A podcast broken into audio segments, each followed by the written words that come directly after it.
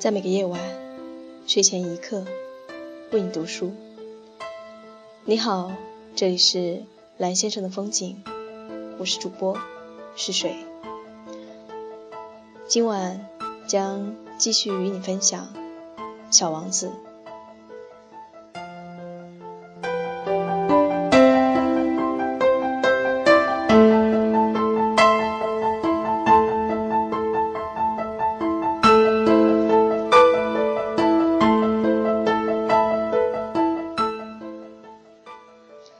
第二十五节，人们挤进快车。小王子说：“可是，又不知道还要去寻找什么，所以他们忙忙碌碌转来转去。”他接着又说：“其实何必呢？我们找到的这口井。”跟撒哈拉沙漠的那些井不一样，那些井只是沙漠上挖的洞而已。这口井很像村庄里的那种井，可这儿根本就没有村庄呀！我觉得自己在做梦，真奇怪。我对小王子说：“样样都是现成的，轱辘、水桶、吊绳。”他笑了，拉住吊绳，让轱辘转起来。轱辘咕咕作响，就像一只吹不到风、沉睡已久的旧风标发出的声音。你听见吗？小王子说：“我们唤醒了这口井，它在唱歌呢。”我不想让它多用力气。让我来吧，我说，这活儿对你来说太重了。我把水桶缓缓地吊到井栏上，稳稳地搁住。轱辘的歌声还在耳边响着，而在依然晃动着的水面上，我瞧见太阳在晃动。我想喝水，小王子说。给我喝吧。我这时明白了他在寻找的是什么。我把水桶举到他的嘴边，他喝着水，眼睛没有张开。水像节日一般美好，它已经不只是一种维持生命的物质，它来自星光下的跋涉。来自古鲁的歌唱，来自臂膀的用力，它像礼物一样愉悦着心灵。当我还是个小男孩时，圣诞树的灯光、午夜弥撒的音乐、人们甜蜜的微笑，都曾像这样辉映着我收到的圣诞礼物，让它熠熠发光。你这儿的人。小王子说：“在一座花园里种出五千朵玫瑰，却没能从中找到自己要找的东西。他们是没能找到。”我应声说：“然而，他们要找的东西，在一朵玫瑰或者一点水里就能找到，可不是？”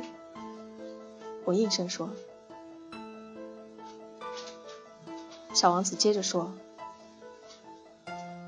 但是用眼是看不见的，得用心去找。”我喝了水，我痛快地呼吸着空气。沙漠在晨曦中泛出蜂蜜的色泽，这种蜂蜜的色泽也使我心头洋溢着幸福的感觉。我为什么要感到难过呢？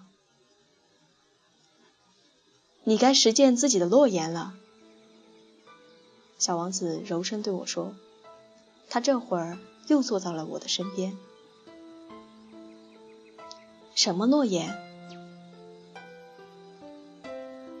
你知道的，给我的羊画个嘴罩，我要对我的花儿负责。我从衣袋里掏出几幅画稿，小王子瞥了一眼，笑着说：“你的猴面包树呀，有点像白菜。”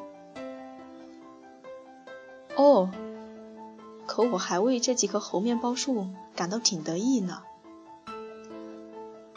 你的狐狸，它的耳朵有点像两只脚。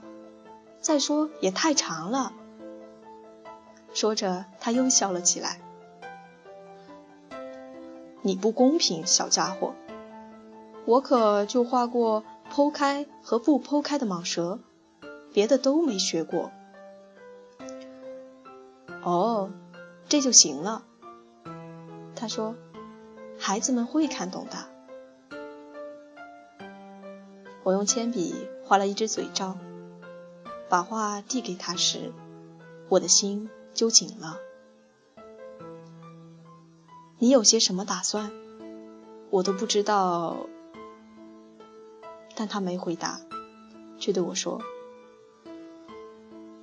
你知道，我降落到地球上，到明天就满一年了。”